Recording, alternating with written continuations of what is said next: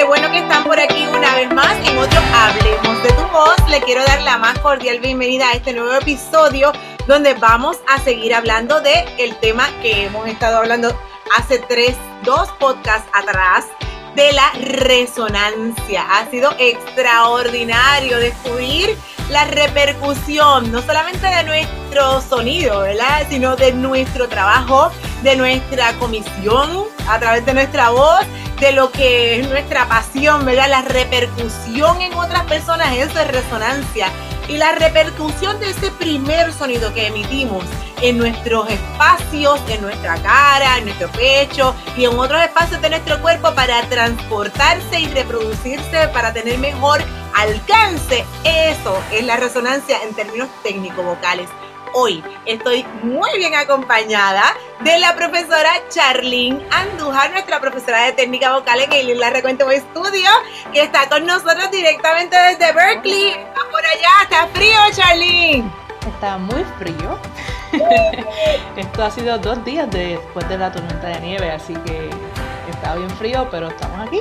saludos a todos, yo soy Charlene Andújar profesora de técnica vocal en el Lara Cuento Estudio desde el 2016.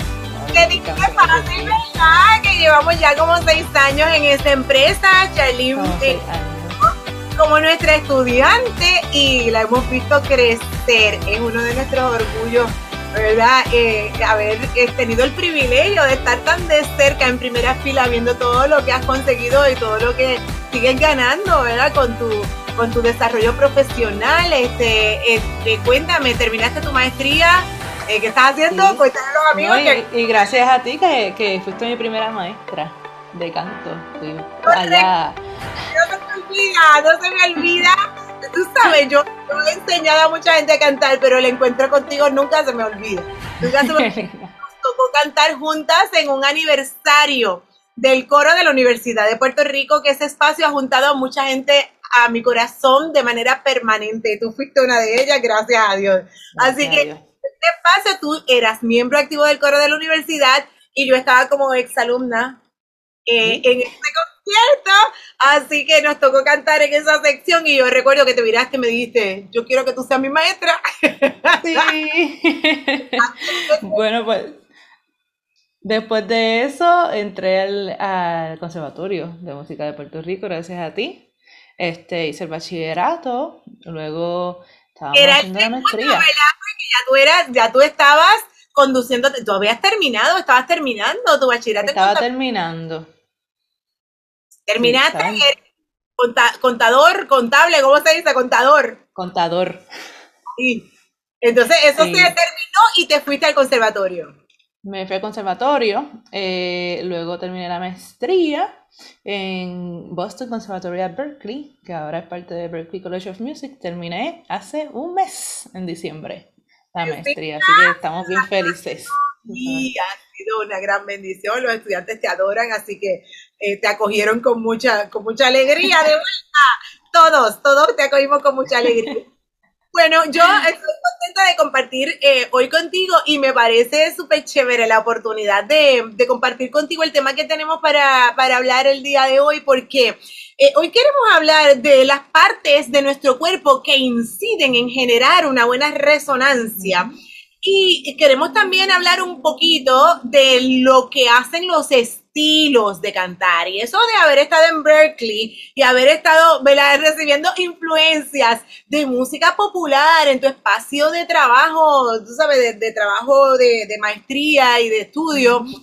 Eh, ¿verdad? Eh, tener ese, ese contacto con ya cantantes de todo tipo, porque en los conservatorios, pues tú sabes que pues educan cantantes generalmente para el género operático, pero en Berkeley pues tienen la bendición de tener eh, influencias de otros estilos y pues vamos a hablar un poquito sobre eso que a mucha gente le interesa, que es cómo los estilos pueden incidir, ¿verdad? O cómo a veces también la gente sacrifica el asunto técnico vocal o la, la mejor resonancia de la voz eh, para, para, conseguir un estilo particular de cantar, un estilo particular, un género particular. Así que em, eh, estos días eh, han sido muy interesantes con nuestros estudiantes porque hemos aprendido muchísimo. Hablamos de qué es la resonancia, eh, cómo se escucha o se siente una voz resonante y hoy queremos hablar de lo, que incide del tracto vocal, ¿verdad? O qué ajustes en el tracto vocal inciden mejor en la resonancia.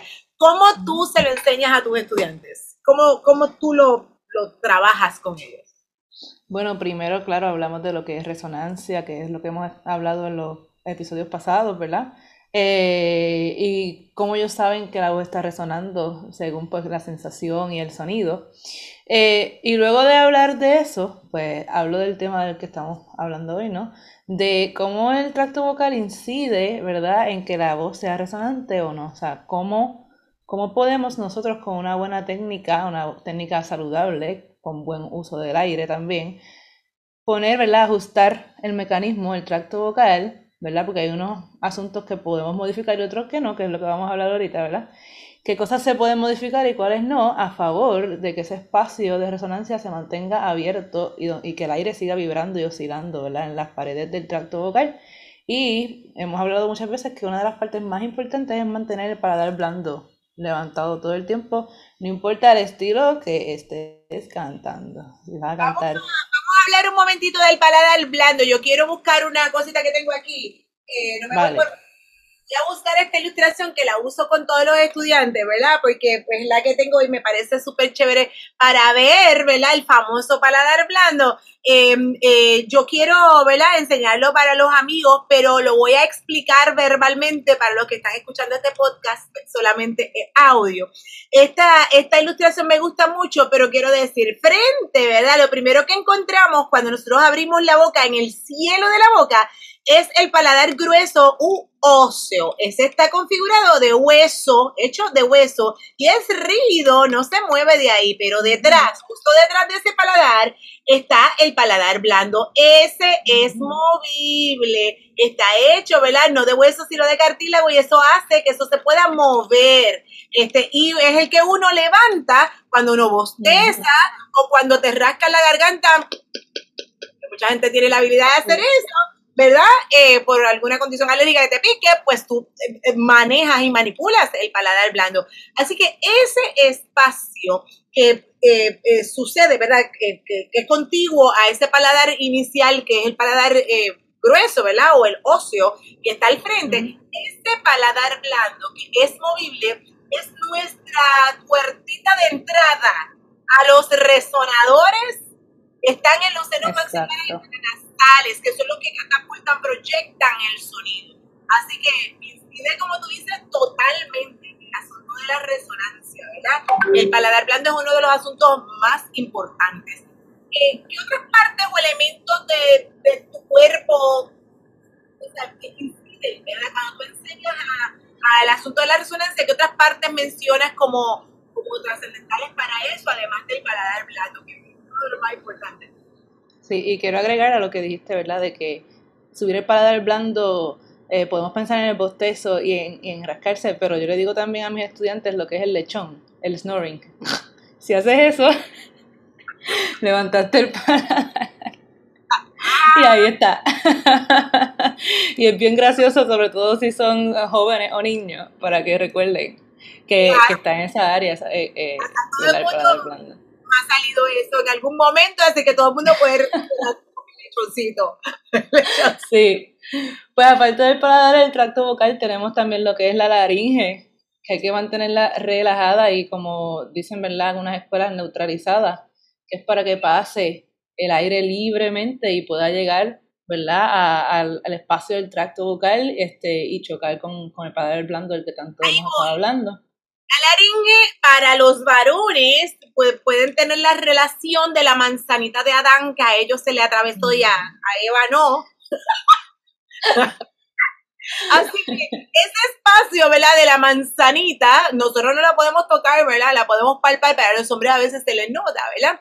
Eh, así que ese espacio, ¿verdad? Que, que podemos sentir vibrando cuando hablamos al frente en nuestro cuello es la laringe. Y esa es la casita que guarda eh, el instrumento principal, ¿verdad? De emisión de sonido, que son nuestras cuerdas vocales, están dentro de este espacio de la laringe y las cuerdas están ahí resguardaditas. La laringe es parte de nuestro sistema respiratorio, ¿verdad? Al frente está la laringe, por detrás está la tráquea, el esófago, la cosa digestiva, pero la laringe va hacia los pulmones.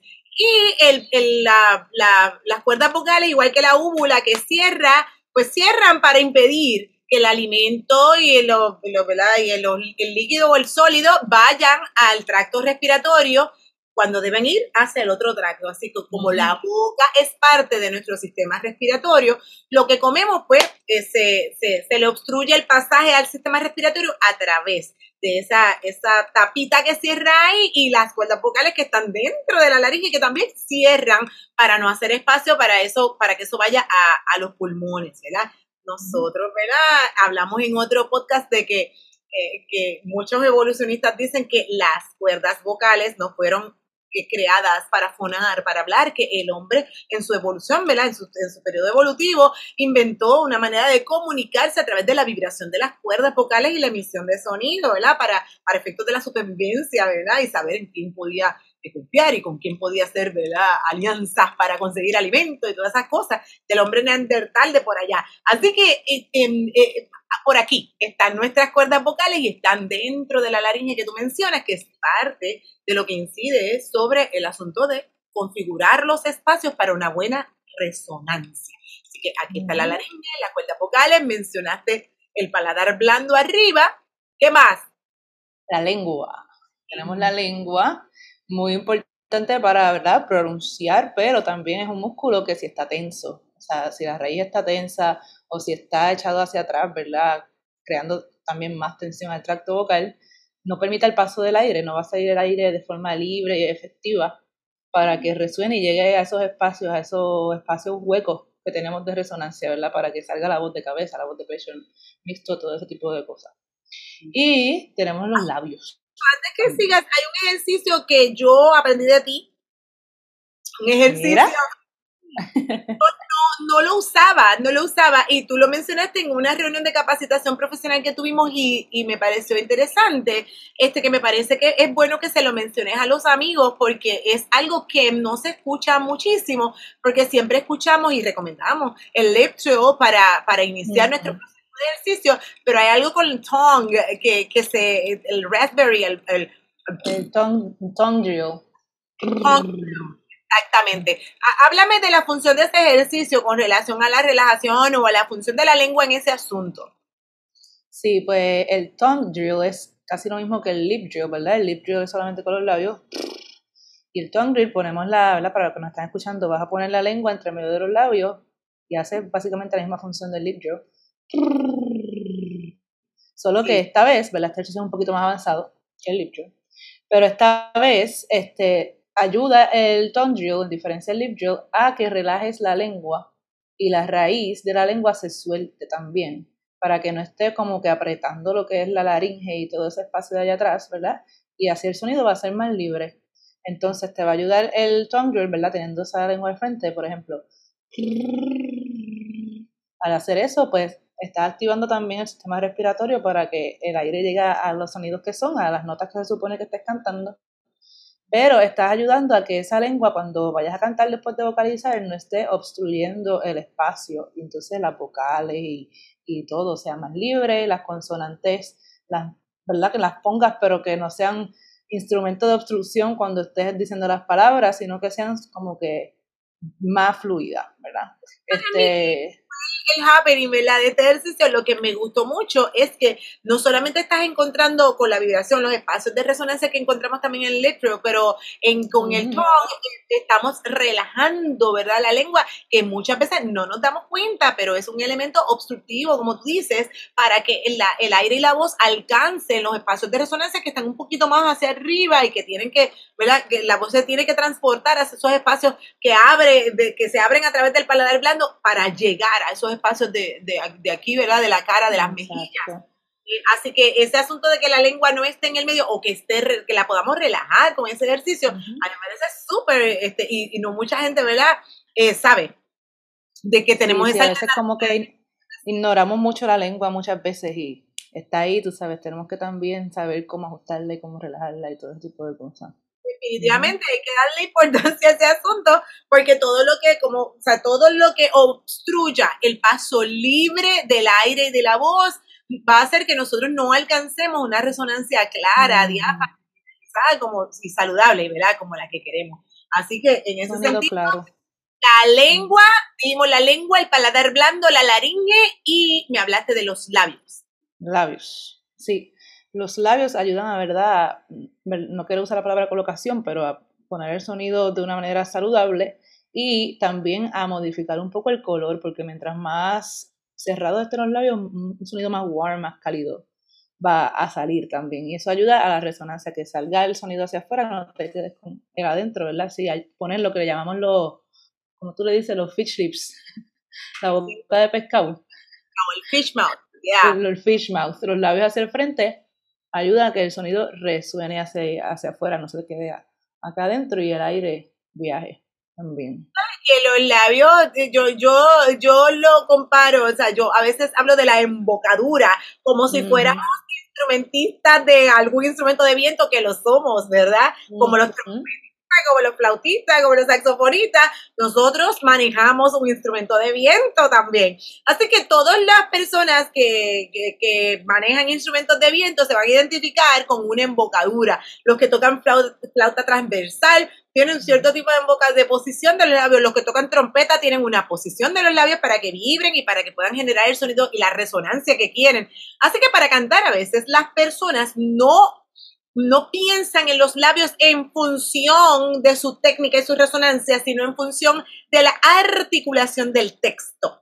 Estamos claros de que para articular claramente, tú lo único que necesitas son los labios, la lengua y los dientes nada más, ¿verdad? No hay tensión muscular en la mandíbula, no hay eh, cosas en el cuello y cosas que puedes hacer para articular claramente, pero los labios pueden ejercer una función técnica importante en términos de embocadura, de crear la, la modificación de los labios incide en la creación de espacio dentro de tu boca, porque tú puedes poner los labios así y atrás vas a tener ese espacio más grande. Si lo pones así, el espacio de la parte de atrás no va a estar eh, disponible y grande como lo queremos, así que para oscilar y para llegar y para levantar el paladar. horizontal, va a ser el espacio de atrás. Exactamente, pues el shape de los labios tiene todo que ver con que tú tengas esos espacios disponibles de resonancia y eso otra vez, a veces no lo vemos en función de cantar, lo vemos en función de articular. Los labios no tienen esa sola función y a mí me parece me atrevo a decir esto, ¿verdad? Que en términos técnicos la preponderancia es la función técnica de embocadura de los labios y secundario a eso uno busca cómo clarificar la articulación para que se entienda sin alterar ese shape que le estamos dando en los labios en función técnico vocal en función de nuestra técnica, en función de nuestra resonancia, en función de la libertad del aire y la voz, que es nuestro, nuestro goal a seguir para, para una, una voz saludable, ejecutada saludablemente. Así que las cosas más importantes, ¿verdad? En ese sentido, eh, pues son los, los labios. Hemos mencionado la laringe, el paladar blando, la lengua y los labios. Hay muchas cosas que pueden incidir, pero del el tracto superior, me parece que las cuatro cosas que muy puntualmente has mencionado tú son las más importantes. El tracto inferior, ¿verdad? De la parte de abajo, porque la parte de arriba o el tracto superior es el que dirige hacia la resonancia, pero la parte inferior es la que energiza, ¿verdad? Es como ese motor de energía de respaldo. Yo siempre hablo del respaldo, de la energía de respaldo físico para una voz saludable. Así que ahí los músculos del abdomen, del piso del abdomen y los intercostales, intercostales. que inciden en la espalda y todas esas cosas. Después, en otra ocasión, vamos a hablar del diafragma y, y cómo esos músculos intercostales y abdominales van a incidir en el movimiento del diafragma, que no tiene movimiento propio, pero que los músculos que lo circundan son los que ayudan, ¿verdad? A que nosotros podamos trabajar eh, diafragmáticamente para respaldar con energía nuestro sonido. Así que de abajo y de arriba potenciamos hacia la resonancia. Sí. No que mantener también ese espacio, ¿verdad? Ese abdomen abierto los músculos intercostales afectan mucho también, ¿verdad? Que una cosa va unida a la otra. La libertad del tracto vocal, ¿verdad? Entonces, este, esa libertad en el tracto vocal que viene con ese aire que estás creando, ¿verdad? O manteniendo allá abajo, este, es lo que hace que resuene el sonido eventualmente. Es una cuestión de, estar bien consciente de lo que hacemos tanto con el sistema respiratorio como con el tracto vocal y no olvidamos ni de una cosa ni de, una, ni de la otra. O sea, desarrollar todas las destrezas que podamos para que el sonido sea lo más libre y resonante posible. Esto es un asunto bastante multifactorial, ¿verdad? Porque hemos mencionado aquí un montón de cosas y no quiero que la gente se vuelva así como eh, loca pensando, porque es lo primero que pasa, ¿verdad? Lo, primero que pasa con los estudiantes que te preguntan como, y como pienso en tantas cosas a la misma vez, tú sabes, cómo puedo con todo al día.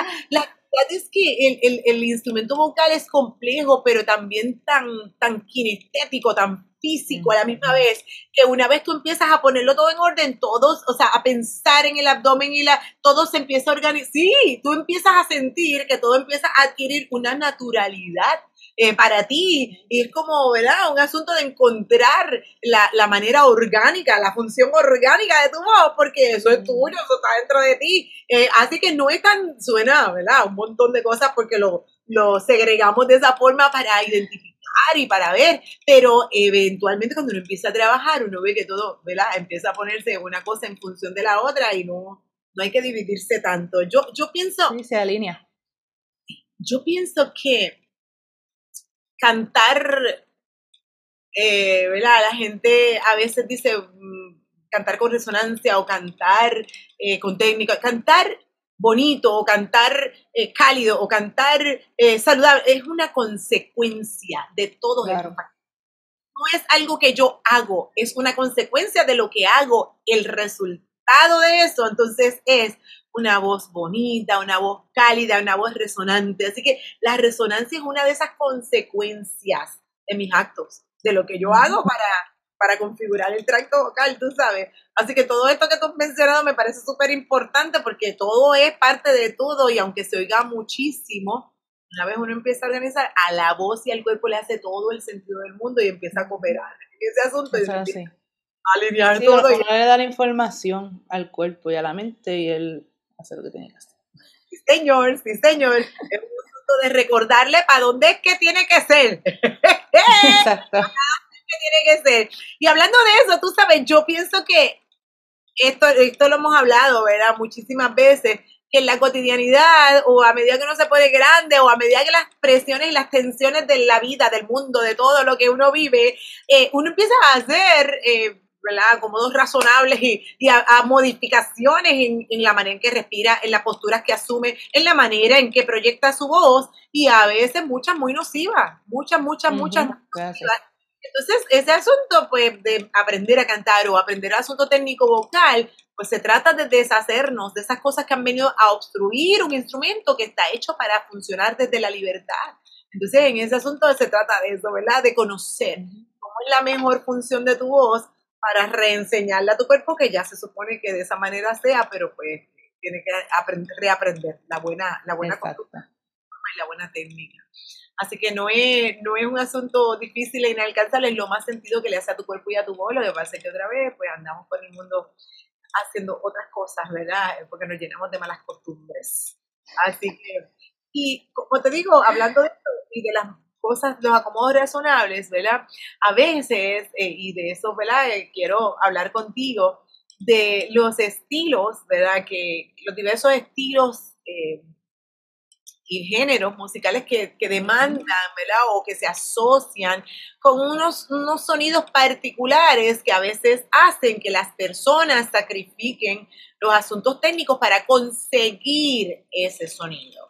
Eh, háblame. Sí, sí pienso que, que eso, ese proceso del que estás hablando, que eh, las personas sacrifican lo que es la técnica para buscar un sonido, no es saludable porque estás buscando el resultado, no estás pendiente al, proceso, ¿no? A, mantener, a mantener el, sistema pues ajustado, ¿verdad? Lo que hemos hablado todo el episodio, ¿verdad? Con el aire corriendo, en los puntos de resonancia.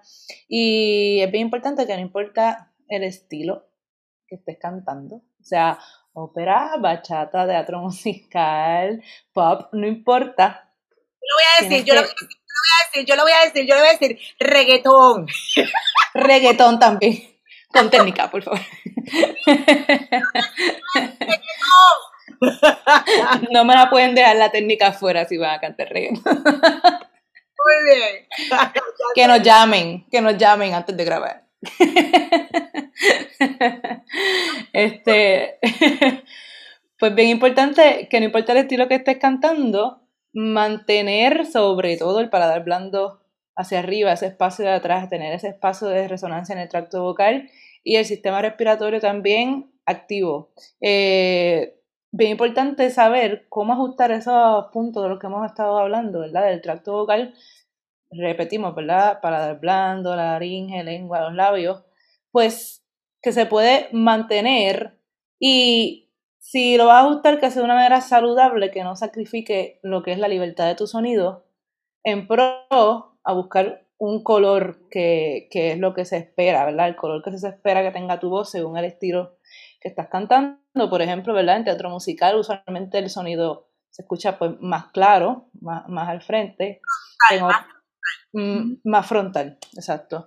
el sonido operático pues es como más redondo y tal vez un poco más cálido, más, más presencia del vibrato.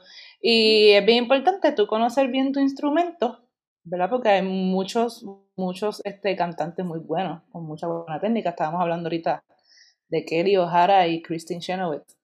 Cantan todo lo que pueden y tienen una voz espectacular con una técnica vocal increíble y es porque ellas saben lo que están haciendo, saben cómo ajustar su tracto vocal y usar el aire con libertad a favor de, del color o el sonido que, que quieran, este, ¿verdad? Este, replicar o tener como resultado pero de una manera, de nuevo, libre, saludable, cómoda, donde las cuerdas no se lastimen. Christine Chenoweth es de la, de, la, de la vieja escuela, si se quiere, ¿verdad? Del mundo broadwayano, sin embargo, admiro muchísimo porque en esa lo que yo llamo vieja escuela, los cantantes se educaban precisamente para eso, para conseguir el estilo broadwayano de ese sonido más eh, resonante al frente sin sacrificar ese espacio que te permite esa conexión física que te protege y que maximiza tu sonido, ¿verdad? Ella es de, esa escuela y ella es mayorcita ya y tú la escuchas. Ella tiene un canal de TikTok, búsquenlo porque de verdad es muy interesante. Eh, hace muchas cosas comiquísimas, la adoro, pero eh, conserva su voz, tú la escuchas y tiene esa voz como una campanita y muy bien. pero en, este tiempo, ¿verdad? Eh, en el mismo Broadway ha venido como una cepa de cantantes noveles que, imitan el resultado y no el proceso, como dijiste tú ahorita, ¿verdad? Eh, esto tiene que ser una consecuencia de un proceso saludable, ese, ese sonido brillante broadwayano. Eh, y hay muchos con muy buen oído haciendo, emulando el resultado final, que muchos de ellos son muy famosos pero se quedan a pie por el camino o pierden sus voces por el camino o la calidad de su voz empieza a degenerar porque las demandas de defender una carrera eh, necesita, o sea, se necesita tener una gran técnica para uno tener salud vocal, para uno responder a los compromisos continuos vocales que uno tiene que... Eh, ¿sabes? Sí, a veces en Broadway hay que hacer ocho shows a la semana, así que... Sí, la técnica tiene que eso no es negociable. Así que en términos de eso, yo admiro mucho, ¿verdad? A Christine Chenoweth reconociendo que es de una escuela, ¿verdad? Eh, que ha venido una cepa de cantantes después de ella que se han hecho muy famosos y comerciales, pero eh, lamentablemente, tú sabes, eh, pues, podemos ver cómo las voces desmerecen y con ella podemos ver que hasta esta etapa de su vida pues se ha mantenido cantando y lo hace muy bien. Del mundo operético yo admiro mucho a René Fleming. René Fleming es una soprano, ¿verdad? Muy famosa. Yo la admiro muchísimo porque ella es muy, ay, a mí me parece, o sea, una voz maravillosa y hermosa, pero ella es muy cuidadosa de, de, hacer las cosas con mucha corrección, ¿verdad? Los idiomas de René Fleming al cantar ópera son, ¿sabes? Yo la escucho y me deleito, ¿verdad? Porque en términos, ella cuida mucho esos detalles. Yo recuerdo que ella vino a Puerto Rico a hacer un recital y ella repartió un programa con las partes del programa y las traducciones, como te enseñan a hacerlo en el conservatorio cuando tú vas a hacer el recital de graduación. Así, ella, ella, era, ella tenía una carrera, tú sabes, ella se ocupa de esas cosas. Así que ella es por el libro, así. Así que siendo como es, ella decidió hacer un disco de jazz Y ella hizo un disco de jazz y tú escuchas, no una cantante operática cantando jazz, tú escuchas, escuchas una jazzera. Una cantante de jazz. Flow, mano, en el flow y en el, la colocación y el color de jazz. Y ella, ¿verdad? No conforme con eso, hizo un disco de rock. Y cuando tú escuchas a René Fleming en ese disco, ella es rockera. Pero tú escuchas que la voz está en el estilo que es y todo lo demás, sin embargo, escuchas una voz saludablemente manejada. Me parece genial, porque es un músico tan versátil que es capaz de traducir qué es lo que caracteriza este estilo o este otro estilo sin sacrificar lo que tiene que pasar por dentro de tu instrumento para que se mantenga. O sea, estas cosas que no son negociables, la posición, ¿verdad? O la embocadura o la forma que le das a los labios al servicio de la resonancia. El asunto del paladar blando arriba que crea un espacio adicional de oscilación buena para el alcance de esos resonadores. Eh, la lengua, la posición de la lengua que no te genere tensión ni obstrucciones.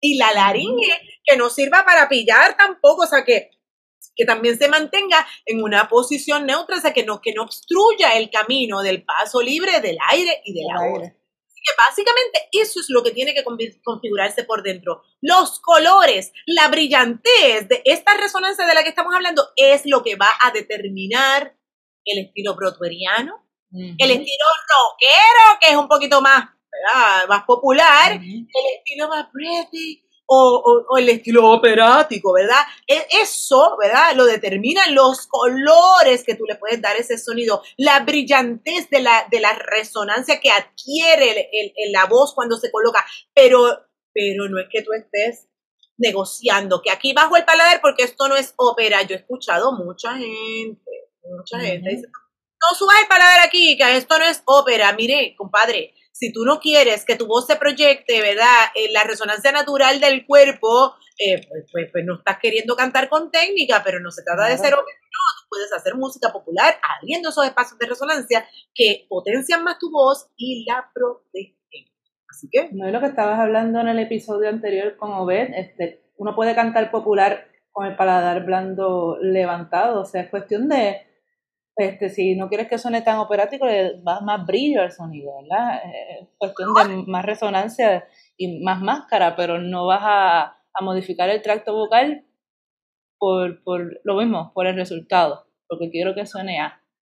Seguro, seguro, y volvemos otra vez es una consecuencia, ¿sabes? El, el, el, trabajo ¿verdad? de alineación determina esa consecuencia, ¿verdad? Y queremos que la consecuencia sea saludable y sea técnica. Obviamente hay modificaciones en términos de color de voz dentro del estilo que tú puedes conseguir sin sacrificar. Esos asuntos técnicos alman tu instrumento, lo mantienen en salud y potencian el alcance que pueda tener tu voz usando los espacios que tienes en tu cuerpo, naturalmente, que para eso están hechos, para eso los hizo Dios a ellos. Así que eso es lo que tenemos que hacer. Em, oye, eh, me, me fascina, ¿verdad? Que podamos hablar en arroz con habichuela, ¿verdad? en arroz y habichuela. Un asunto que para mucha gente es tan, eh, ¿cómo te digo? Hasta qué sé yo, es eh, difícil de plasmar en palabras. Yo escucho, ¿verdad? Que hay mucha gente que habla de cantar como en el imaginario, como piensa en una bola, no sé qué. Abstracto. Yo, uso la mar de imágenes. Imagina que eres una nube. la, la, la.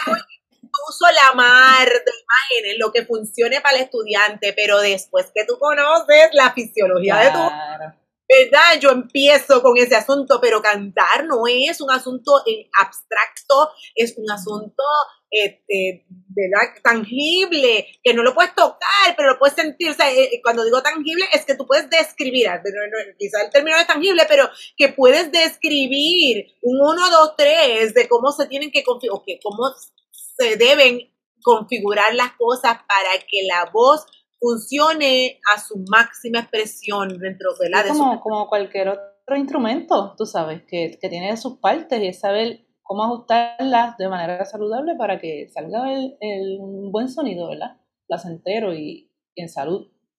Y me encanta esa imagen porque la mayoría de la gente se sorprende cuando nosotros categorizamos que la voz es nuestro instrumento, pero eso mm. es cualquiera, este, ¿verdad? Aceptaría que la mano en una guitarra se pone de determinada forma y la pierna, ¿verdad? El cuerpo de la guitarra se pone sobre esta pierna y o, ese asunto de de, de, de, tener una mecánica definida de cómo agarrar la trompeta, de cómo agarrar la guitarra, de en qué posición y que de, de qué manera rasgar o ese tipo de cosas, a la gente le es absolutamente natural.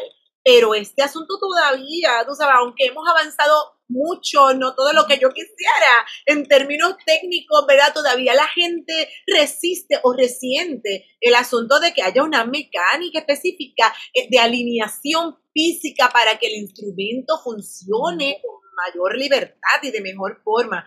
Así que el que se apunta a la experiencia y a descubrirla, tiene una super ventaja y descubre, ¿verdad? Lo más puede hacer.